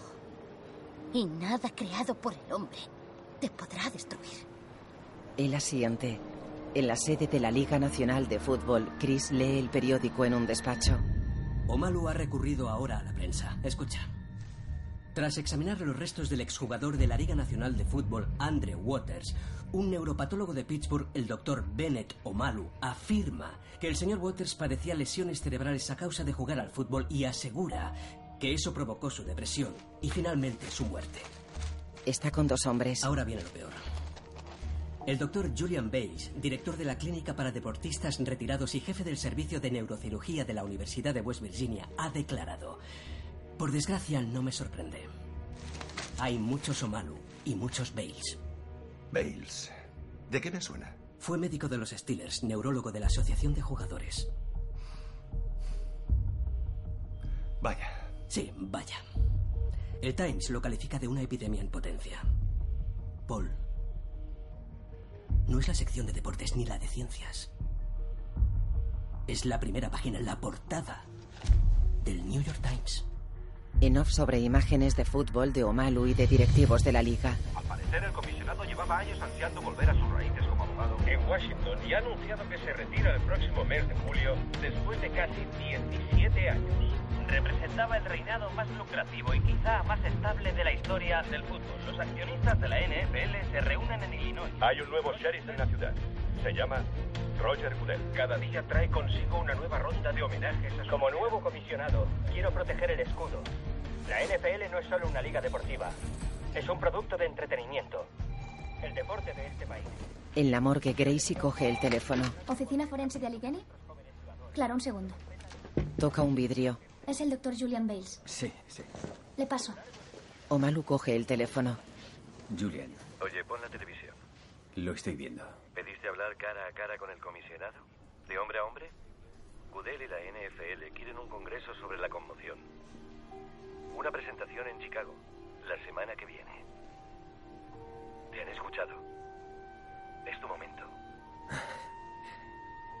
Julian, Sonríe. Está sentado en unas escaleras. Apoya los codos en las rodillas y la barbilla en las manos.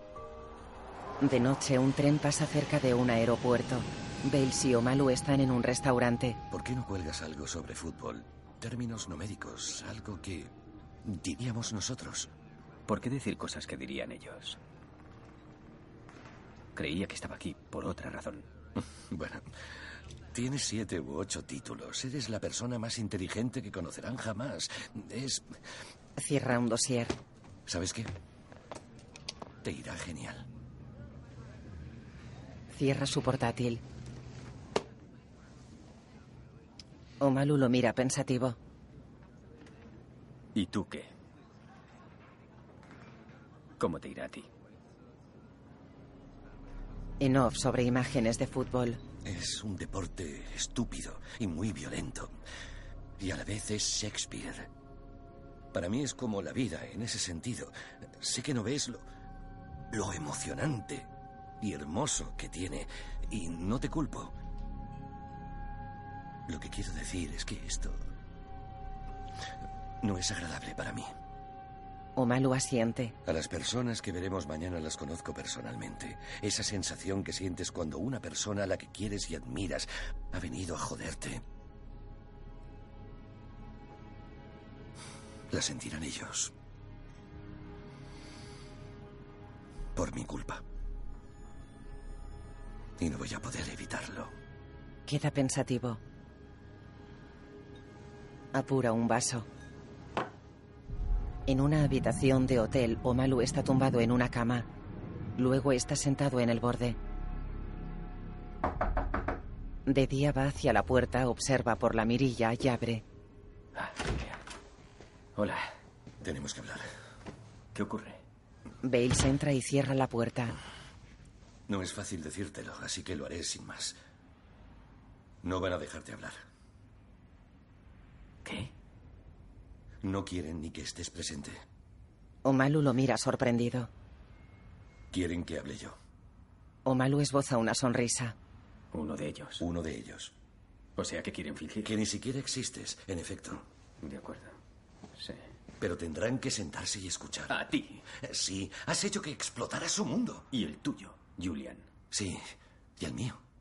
Porque no sé cómo es posible que un africano, un curandero africano, pueda entender estos temas mejor que ellos. O incluso mejor que tú.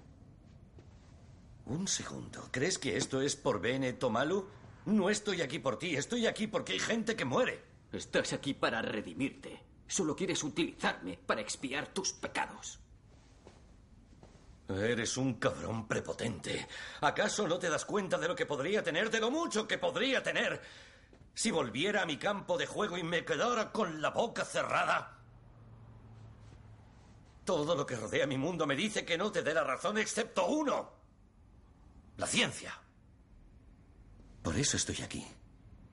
Arriba, a tu lado, no abajo entre el público, con ellos. ¿Qué más puedo hacer para que de una vez confíes en mí? Omalu queda pensativo.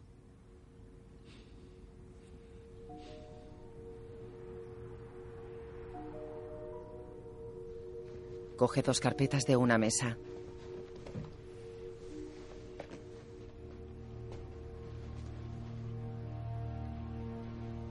Se las ofrece. Bales las coge y lo mira serio. Lo siento mucho. Convénceles, Julian. Camina junto a dos puertas. Un panel reza, conferencia de la NFL. Alguien pasa un aspirador por la moqueta. Las puertas se abren y la gente abandona la sala. Omalu intenta entrar. Dave se interpone. Mi padre no es capaz de acordarse de una mierda. Y no jugó ni un solo día al fútbol. Estuvo trabajando en una fábrica charlatán. Disculpe, ¿qué dice? Coja sus gilipolleces científicas, vuelva a África y deje en paz nuestro deporte. Se va. Llega Bales. ¿Qué ha pasado? Roger Goodell ha dicho que Justin Strelzik pudo causarse la conmoción nadando. Nadando en una piscina. No dicen más que sandeces. Todo ha sido un montaje. Dijeron que nos habían hecho caso para poder taparnos la boca. La ciencia no significa nada para ellos. Dentro, Goodell da una rueda de prensa. Omalu observa desde la puerta. Que nos ayudará a mejorar la atención a nuestros jugadores. Eh, ¿Qué opina de que se diga que ciertos exjugadores de la NFL sufren síntomas que solo se habían visto en boxeadores y personas de más de 80 años? ¿Qué han concluido con respecto al efecto de las conmociones sobre los jugadores? No soy médico, pero hay que estudiar toda la historia médica de un jugador.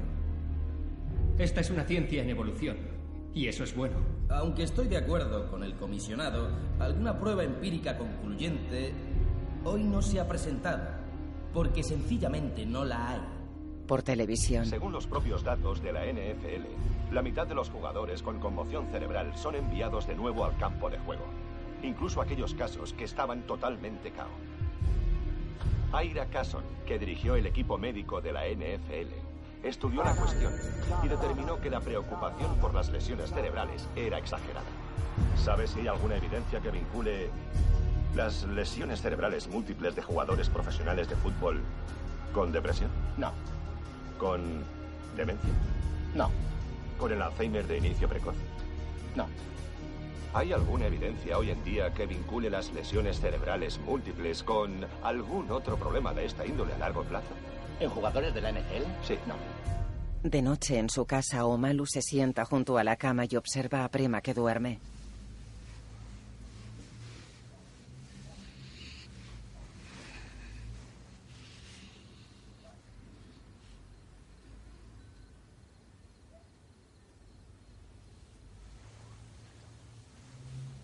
Le acaricia el vientre. Está embarazada.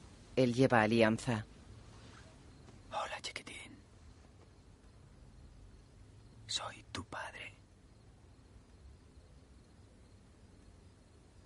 Estoy de mierda hasta el cuello.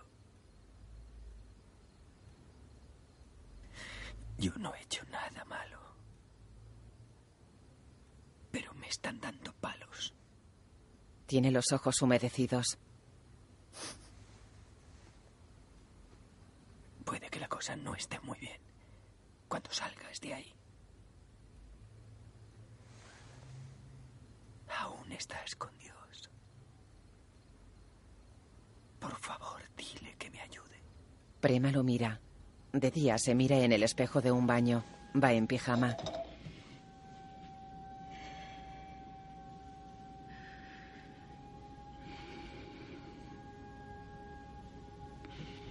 Se toca el abultado vientre con gesto de dolor. Se sienta en el inodoro. En su despacho, Wecht está con una joven rubia. Está bien, tranquila. Ella se va llorando. Entra Omalu. Dos hombres están con Wecht. ¿Qué ocurre? Es el FBI. Por lo visto, he sido relevado de mis funciones. ¿Qué? No lo entiendo. El doctor Wecht está acusado de 84 delitos federales, entre Por ellos favor, fraude. por favor, sheriff. No me prive del placer de decírselo yo. Me están acusando de 84 delitos federales, entre ellos fraude postal, electrónico y otros delitos relacionados y derivados de mi utilización de recursos públicos en beneficio de mi ejercicio privado. Incluyendo, aunque no limitado, a, a abonos por kilometraje, eh, uso indebido de material de oficina y por uso del fax para asuntos personales. ¿Faxes? Sí. Ni en Nigeria se les habría ocurrido semejante estupidez. Este hombre ha servido al público desde hace décadas. Cyril. ¿Ha prestado servicio a algún ente privado durante su horario laboral? ¿Cómo dice? Oh, hemos herido ambos los sentimientos del gobierno. ¿Se refiere al caso del corredor de la muerte en el que trabajé durante mi tiempo libre? Usted no nos interesa, doctor Malu, pero puede ser nuestro. ¿Qué significa eso? Significa que quieren que prestes declaración. Omalu lo mira sorprendido. ¿Contra ti? Sí. A- ahora lo entiendo. Lo atacan a él para dañarme a mí. Lo sé. Es porque su nombre figura en mi investigación. ¿Qué investigación? Omalu sonríe. No. Antes que eso, dimitiré. En ese caso se revisará su condición de inmigrante, ya que requiere que su empleo sea jornada completa. Ya, pues encontraré otro empleo en otra ciudad. Eso estaría bien. Estaría bien. Omalu camina por un pasillo. Pasa junto a Sullivan.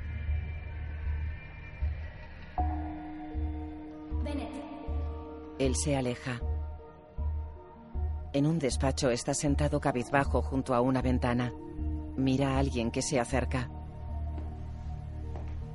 Lo único que te pedí fue que si lo hacías saliéramos bien parados, no arruinados profesionalmente. Omalu se levanta y niega. Quien quiera, lo que quiera que ocupe mi puesto, querrá la información sobre ETC, lo sabes. ¿Y si se presentan con una orden judicial? ¿Bajo sospecha de qué? ¿Ciencia? Bajo sospecha de cualquier chorrada. Nos han jodido. No te lo merecías. ¿Sabes qué es lo peor? Lo fácil que les ha resultado. Cyril, no van a conseguir que yo diga una sola palabra contra ti. ¿Qué ibas a decir? ¿Que Cyril Wecht es un capullo bocazas? Me da igual. Estoy cansado. Me cuelgan los huevos. Mira alrededor. Hay estanterías llenas de libros. No te he valorado lo suficiente. Cyril, em, no puedo volver a Nigeria. Todo lo que yo soy está aquí. Mi hijo tiene que nacer aquí, en América. Wet le da una palmada. No te apures. Te encontraré un trabajo. Trabajarás conmigo en la lavandería de la prisión. Omalu sonríe. Wet le toca la mejilla y se aleja. Llama al cirujano. Nos merecemos un copazo. Se va. Prima conduce por una carretera que discurre por una zona boscosa. Hay hojas secas en el arcén y los árboles tienen colores ocres. Ella mira por el retrovisor a un coche gris que la sigue. Reduce al llegar a un cruce. Gira a la izquierda. Mira por el retrovisor. El coche la sigue.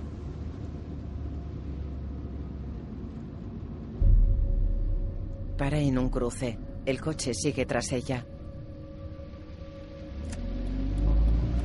Toma un desvío a la derecha. El coche gris también. Ella lo mira asustada. En un baño, Omalu bebe agua. Baja unas escaleras y sale a un restaurante chino. Bales y Wecht están en la barra. He resuelto el problema. Solo tienen que poner en un lado del casco Sanidad advierte que jugar al fútbol es peligroso para la salud. Habrá que ponerlo en ambos lados del casco. En un bosque el viento arranca hojas secas de los árboles. El coche gris sigue al de Prema. Prema mira tensa por el retrovisor. En el restaurante chino. ¿Sabíais que Paul Tagliabue, el anterior comisario, sabías que Paul fue socio de Covington y Barling, la firma de abogados que representó a las principales empresas tabacaleras? Ya, pues claro. Ahora representan a la NFL. Ya, pues claro que lo sé. En la carretera, Prema mira por el retrovisor. Da un volantazo y toma un desvío. El coche gris continúa recto.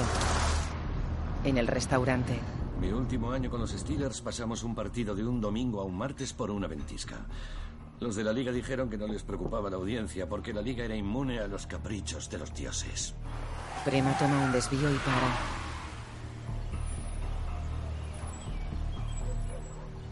Mira agobiada alrededor. Se toca el vientre y llora. En la ciudad, Omalu camina con un paraguas. Gracie corre hacia él. Omalu y personal médico llevan a Prema en una camilla. En una sala le hacen una ecografía. Escuchan atentos. Omalu mira triste el monitor.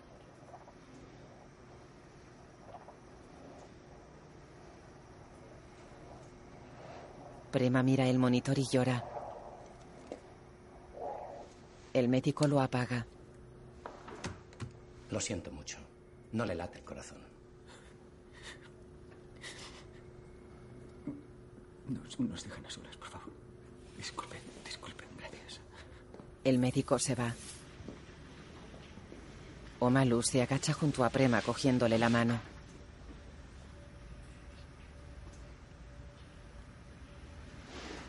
Él le acaricia el pelo. Ella apoya su frente contra la de él. Lloran. Lo siento mucho. Lo siento mucho. Me equivoqué. Ha sido culpa mía.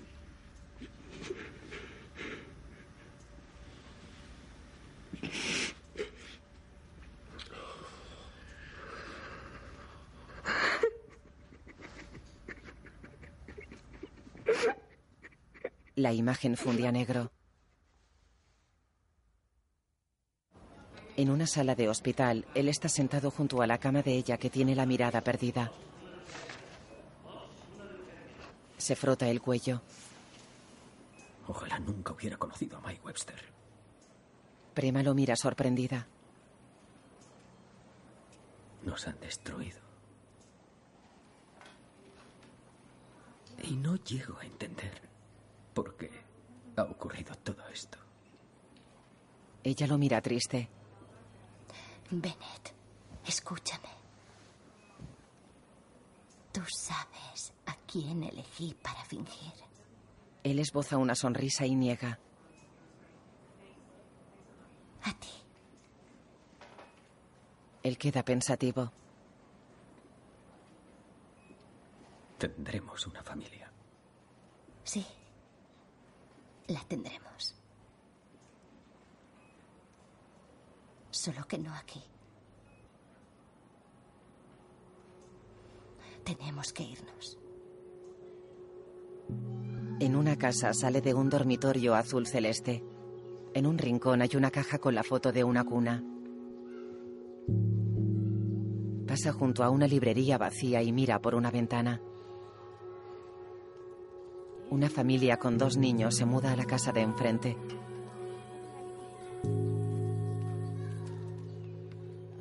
Omalu está sentado en el borde de una bañera. Observa una cocina inacabada. Hola, señora Malu. Omalu sube unas escaleras. Doctor Omalu. Tengo que tomar unas medidas para las pantallas de plasma. Mira unos papeles. No va a ser necesario. Está pensativo junto a una chimenea.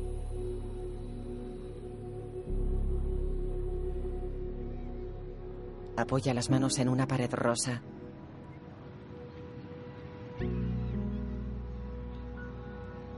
La acaricia y apoya la frente en ella. La golpea con un tablón y hace varios agujeros.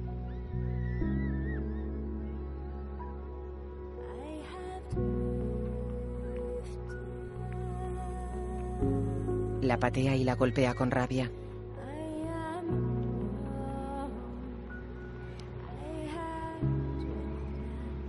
Tira el tablón y arranca trozos de pared con las manos. Se arrodilla e intenta arrancar un trozo.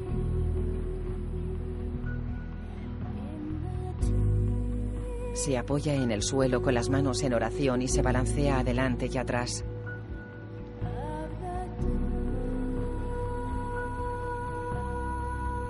La cámara se aleja de la casa. El edificio tiene tres plantas y tejado apuntado. La fachada es de piedra con césped y plantas junto a la entrada. La casa se alza en un gran terreno rodeado por pocas casas y bosque. Omalu conduce por una carretera que atraviesa el desierto. Pasa junto a un campo de fútbol abandonado.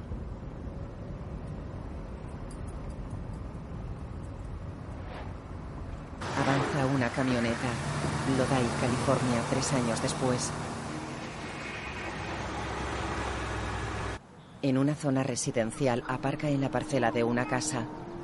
En un despacho la foto de su padre está en una pared.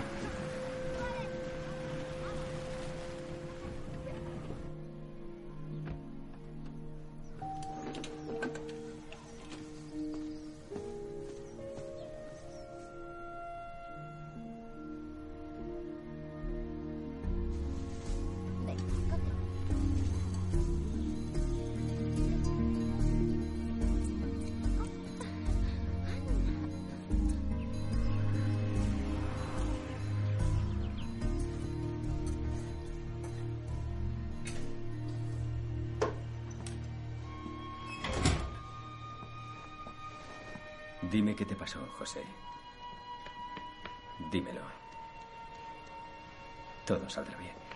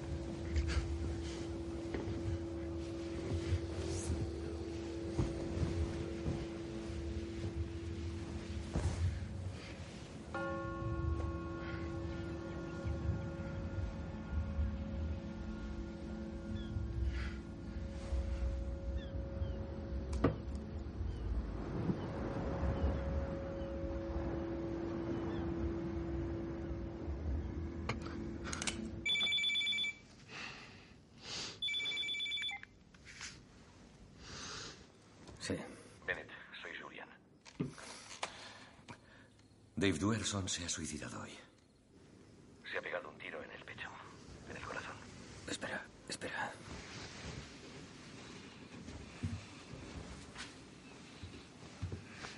Dios mío. Ha dejado una nota. Zona su cerebro. A que se ha examinado.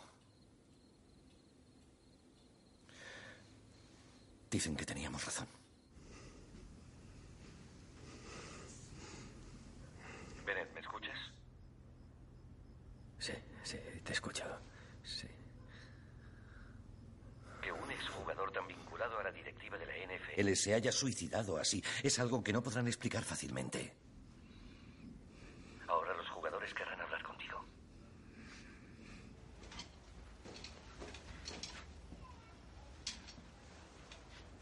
Intento encontrar el...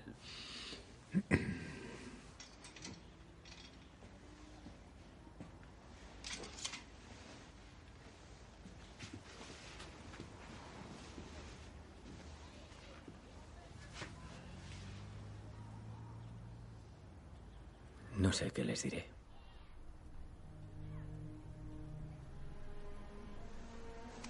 Diles lo que pasa realmente.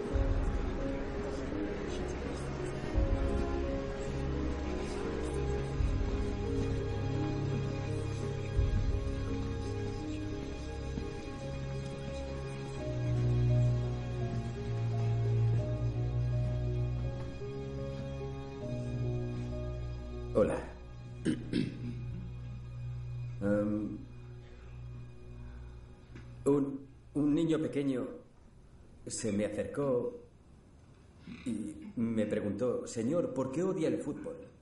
Le dije, no odio el fútbol. Y dijo, sí, mi padre dice que lo odia. Pues dile a tu padre que venga a verme.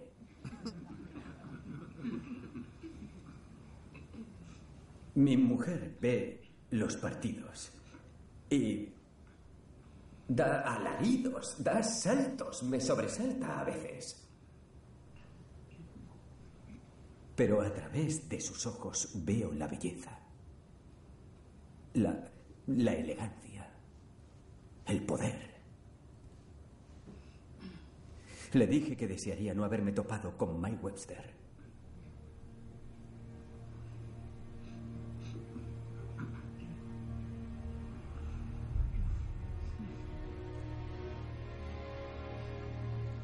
Antes de conocerlo de verdad. Él me hizo un gran regalo. Un regalo peligroso. El regalo de saber.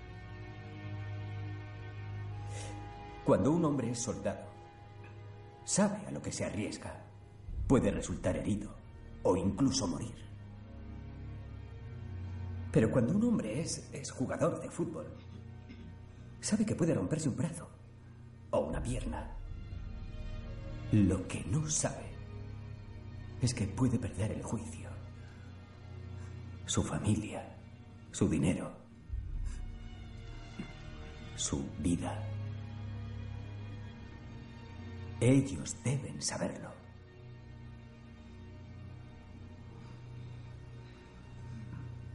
Mike Webster, Justin Strexig, Terry Long, André Waters, Dave Duelson. Al morir, hablan a los vivos. Y yo en su nombre. Es lo único que hago. Perdónenlos. Perdónense.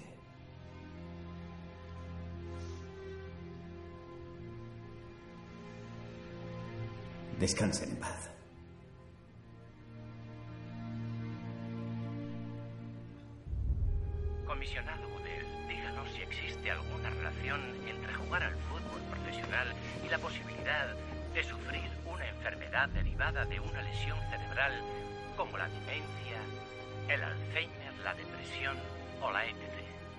Nosotros estamos haciendo todo lo que podemos por nuestros jugadores. Le he hecho una sencilla pregunta. ¿Cuál es la respuesta? Me, me recuerda en parte a, cuando las compañías de tabaco a, a principios de los 90 repetían, no, no hay ningún vínculo entre fumar y sufrir daños sobre nuestra salud. Se, se vieron obligadas a admitir que no era cierto a- después de un aluvión de demandas en los 90. Y mi pregunta es, ¿no les resultaría más Hemos oído a la NFL decir lo mismo repetidas veces. Siempre están estudiándolo, siempre están esforzándose, tienen la esperanza. pasada! Esta comisión quiere saber qué están haciendo en las negociaciones que se llevan a cabo para afrontar este problema y otros problemas relacionados con las lesiones que sufren los jugadores de fútbol eh, y con su impacto sobre su salud. Es gracias a ti. Sé que se me acaba el tiempo, pero permítanme que le diga al señor Goodell eh, y a todos los presentes hoy aquí que creo que es hora de que el Congreso de los ¿Su primera visita a Washington? sí. Nos encanta que haya aceptado nuestra invitación. Sentía mucha curiosidad. Ser el jefe de medicina forense de Washington DC significaría que tendría que consultar con la CIA, el FBI y cualquier gobierno extranjero que requiriese la ayuda del gobierno americano. En resumen, sería el patólogo forense de América. No tendría que llevar bata ni practicar autopsias. Estaría por encima de todo eso.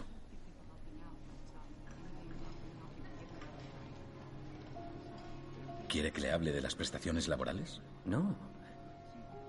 Bueno, imagino que están bien.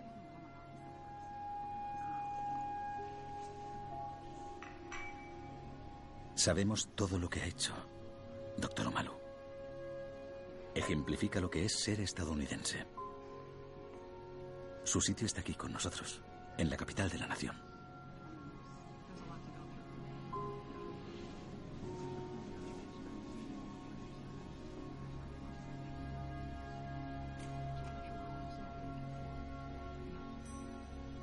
No se toma un par de días para pensarlo?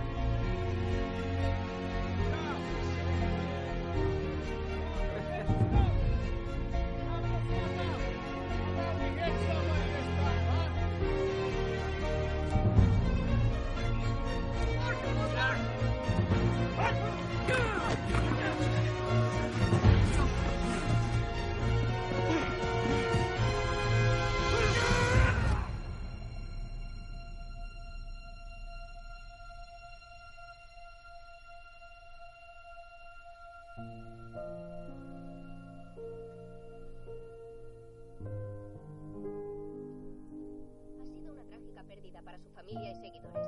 Junior Seau, antigua estrella de los Chargers, ha sido hallado muerto en su casa de Oceanside. Buenas noches a todos. La muerte de Junior Seau está siendo investigada como presunto suicidio. La policía ha declarado que fue su novia quien dio aviso después de encontrarlo muerto, aparentemente por una herida de bala en el pecho causada por él mismo. Esta noche a todos nos embarga el shock y la incredulidad ante esta súbita muerte.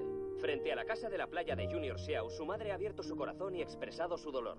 Estoy conmocionada, pero les agradezco que hayan venido a demostrar su amor.